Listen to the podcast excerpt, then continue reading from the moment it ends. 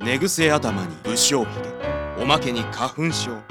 しかしいざ推理を始めればポアロコナンも舌を巻く帰ってきた尼崎探偵天のどこかにあるという謎の集まるカンパニーそいつはここにいるのさタバコの煙に暮らせて天ヶ崎探偵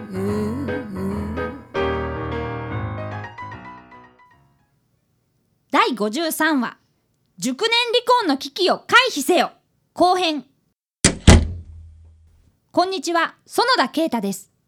昨日依頼人小中島さんが来られたのは営業時間終了直後香織さんがお菓子教室に行くため帰られた後のことでした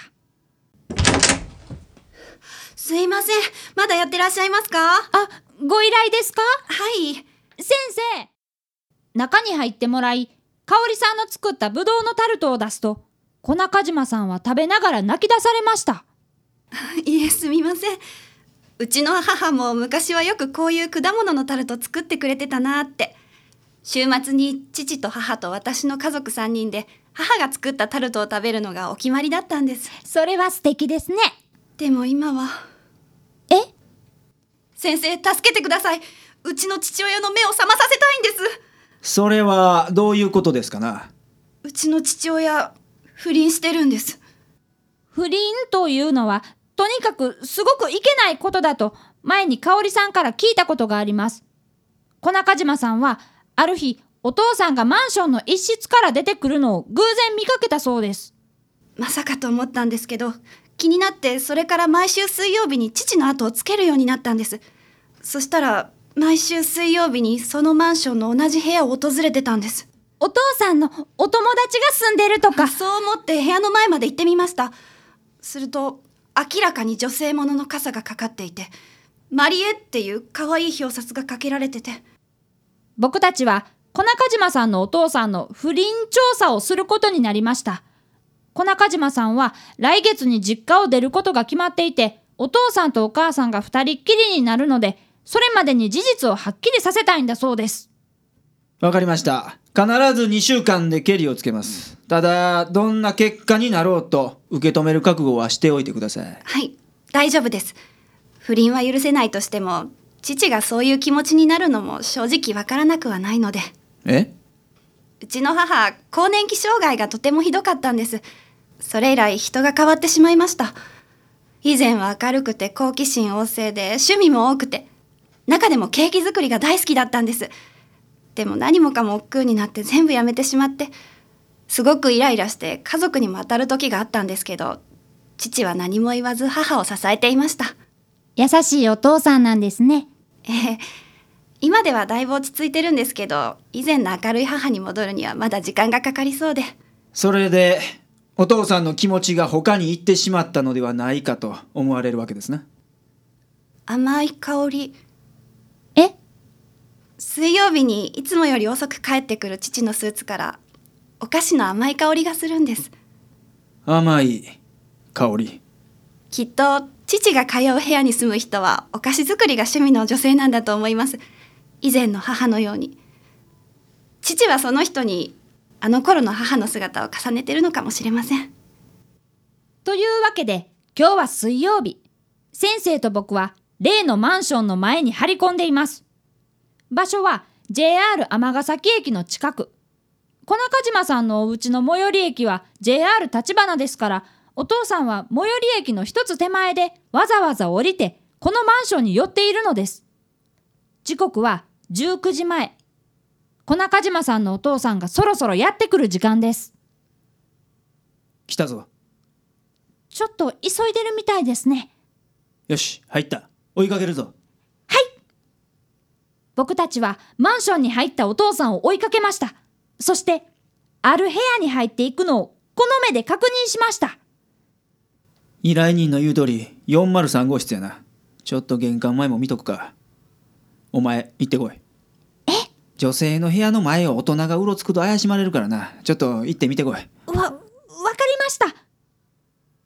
僕はお父さんが入っていった403号室の前まで行きました。確かに明らかに女の人用の傘がドアのそばに立てかけてあって、マリエと書かれた手作りっぽい木のネームプレートがかけられていました。さらに、そっとドアに耳をつけてみると、遅くなってすみませんという男の人の声と、待ってましたよという女の人の声が聞こえました。ご苦労ほなあの部屋の中に女性がいるのは確かということやなはい。マリエさんですかね。マリエねその後、1時間ほどで小中島さんのお父さんはマンションから出てこられました。そして、急ぎ足で JR 尼崎駅へと向かわれました。僕たちはこの日、そこで尾行をやめました。へえいわゆるお楽の恋ってやつおいらくの恋。いくつになっても人は恋をするものさ素敵じゃないかお前らそういうのすっきゃなほんまで不倫の証拠ばっちり押さえて娘さんに引導を渡しちゃうんまあ証拠が出たらな依頼人に覚悟しとくようにとは言ってある熟年離婚とか結構最近増えてるみたいやし珍しいことじゃないんちゃう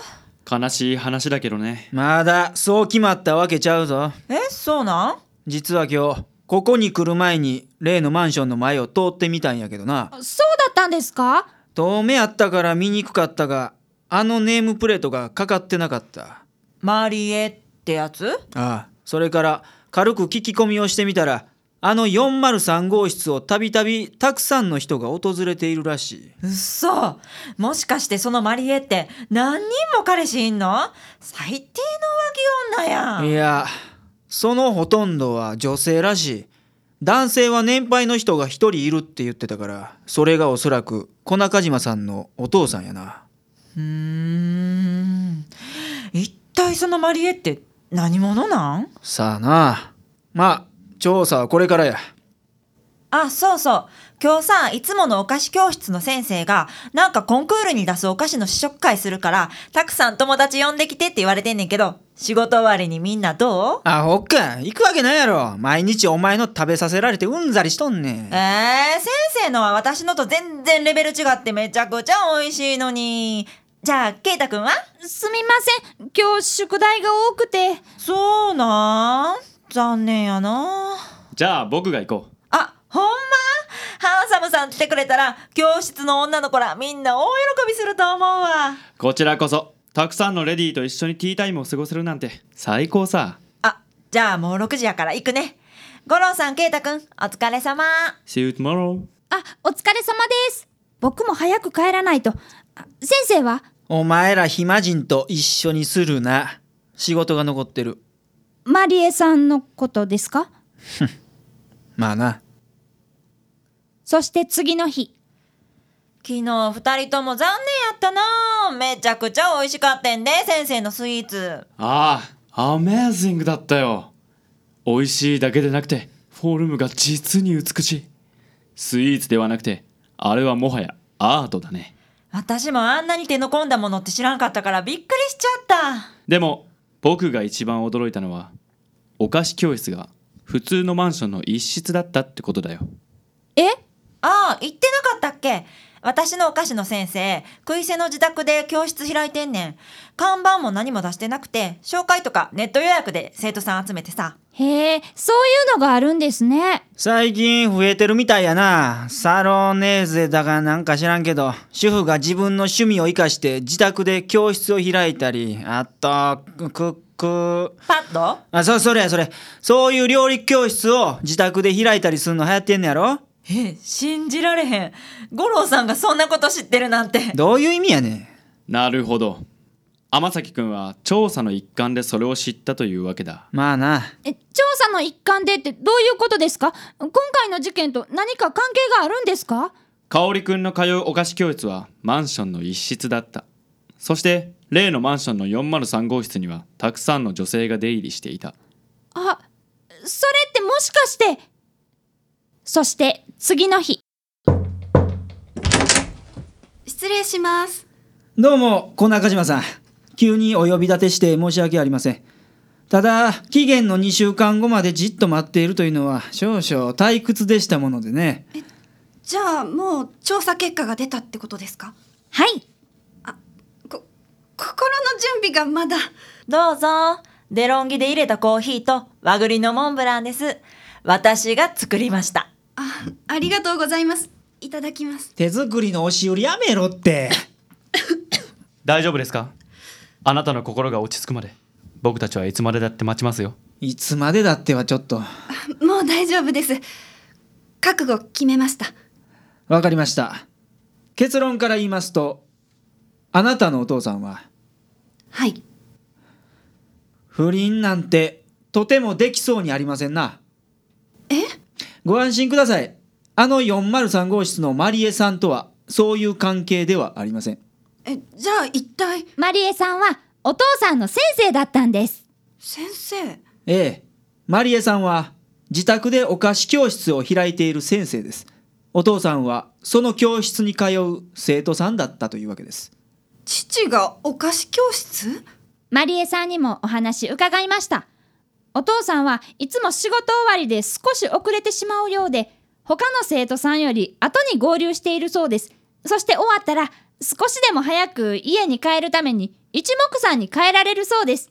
だからお父さんを張り込んでいても他の生徒さんの出入りに気づかなかったんですマリエというネームプレートも教室のある時だけ出しているようですね教室の名前がパティスリーマリエというそうででもどうして父がそんなところに通うんでしょうかお菓子作りの趣味なんて全然なかったのにここからはあくまで推測の域を出ませんがねお父さんは定年後にお母さんと一緒にお菓子作りをしようと思っていたんじゃないですかねえおっしゃってましたよねお父さんかなりの心配性だってちゃんと自分でもやれそうかあまりにできないとお母さんをイライラさせるんじゃないかと考えてあらかじめ予習をされていたのかもしれませんお父さんも小中島さんと一緒で以前の明るいお母さんに戻ってもらいたいんですねお父さんまあくまで推測ですがねさあここからはあなたの仕事ですこの結果をどう使うかはお任せしますはいありがとうございましたよかったですね小中島さんの不安が解消してああ、もうこんな時間、行かないと遅れちゃう。おいもうお菓子持ってこんでええからなっていうか持ってくんなああ、お菓子教室はしばらくお休み。じゃあ一体何があるんだいお菓子食べ過ぎて太ってきちゃったから、今日からピラティス通うねん。自宅で少人数でピラティスやってる先生がいてさ。はいはいどうぞいってらっしゃいというわけで熟年離婚を見事阻止し今回はこれにて一件落着です